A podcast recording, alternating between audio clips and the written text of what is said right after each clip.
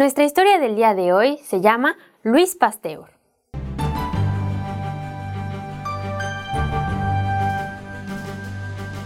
Hace poco más de 100 años, un estudiante estaba sentado en un tren a un lado de un hombre que parecía ser un campesino con buena salud.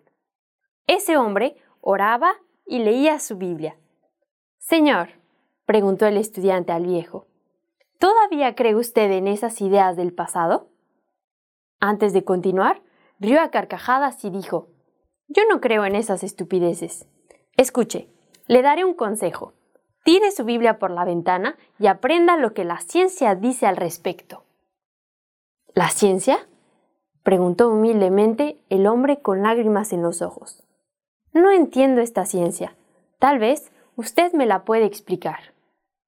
El estudiante notó que el hombre había sido conmovido profundamente. Para evitar lastimarlo más, le dijo, ¿Me puede dar su dirección, por favor? Le voy a mandar algunos libros para ayudarle en este ámbito. El viejo buscó en el bolsillo interior de su chaqueta, sacó una tarjeta con sus datos y se la dio al joven. Al ver la tarjeta, el joven avergonzado inclinó la cabeza y no se atrevió a levantarla más. Acababa de leer Luis Pasteur, director del Instituto de Investigación Científica de París. El viejo hombre volvió a leer su libro y leyó en el Salmo 53, versículo 1, Dice el necio en su corazón, no hay Dios.